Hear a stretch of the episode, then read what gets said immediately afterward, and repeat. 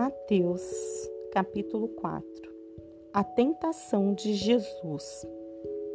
Então foi conduzido Jesus pelo Espírito, o Espírito de Deus, ao deserto, para ser tentado pelo diabo.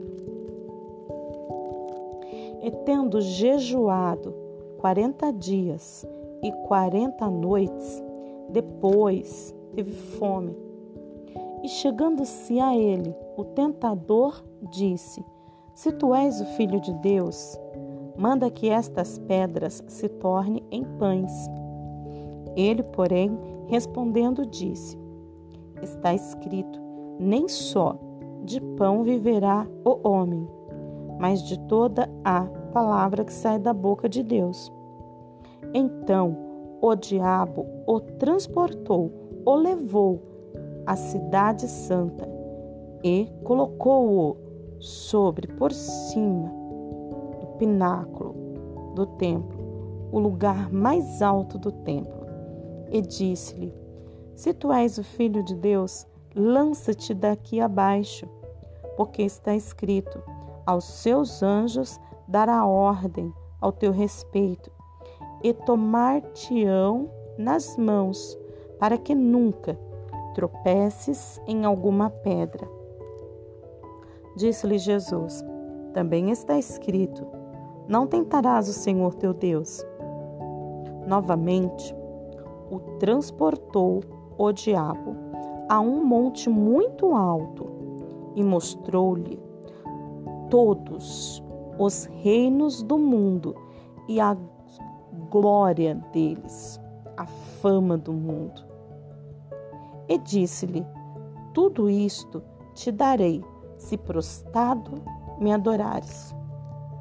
Então disse-lhe Jesus: Vai-te, Satanás, porque está escrito: Ao Senhor teu Deus adorarás, e só a ele servirás.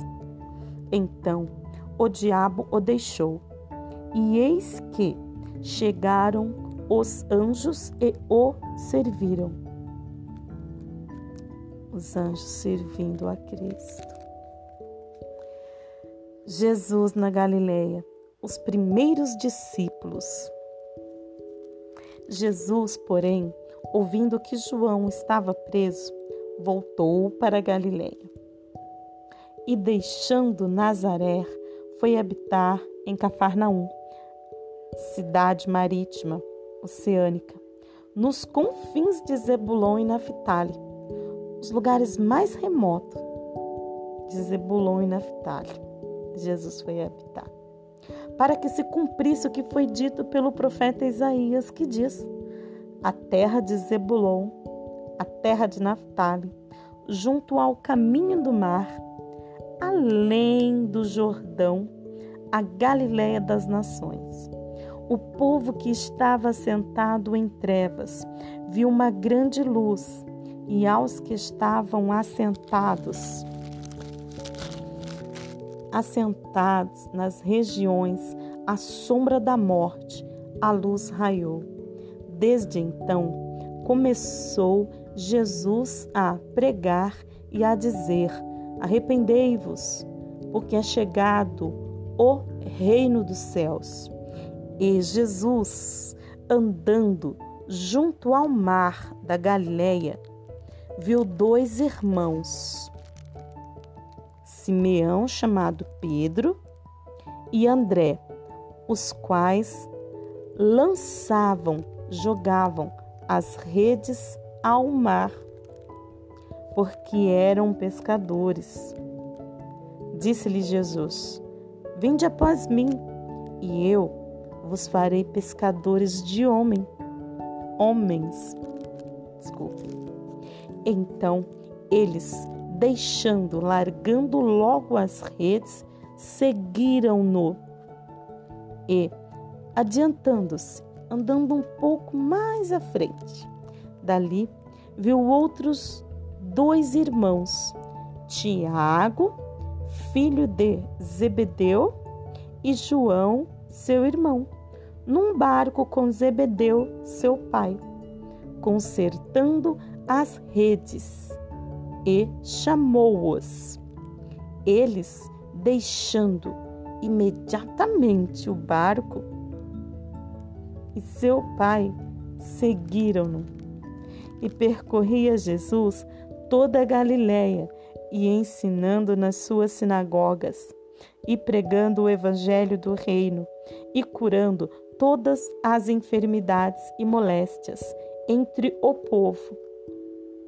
A sua fama correu por toda a Síria e traziam-lhes traziam-lhe, desculpem, todos os que padeciam, que sofriam, que eram acometidos, atacados de várias enfermidades e tormentos, os endemoniados, os lunáticos, loucos e os paralíticos, e ele os curava. E seguiam uma grande multidão da Galiléia, de Decápolis, de Jerusalém, da Judeia, da além do Jordão, de muito distante do Jordão, vinham pessoas encontrar com Jesus. Eu quero aqui, mais uma vez, fazer um comentário que também me chamou a atenção. Foi o versículo 6 do capítulo 4. Vamos observar juntos. Se possível, pegue a sua Bíblia e abra no Salmo de número 21 e também no Evangelho de Mateus, o capítulo 4 e versículo 6.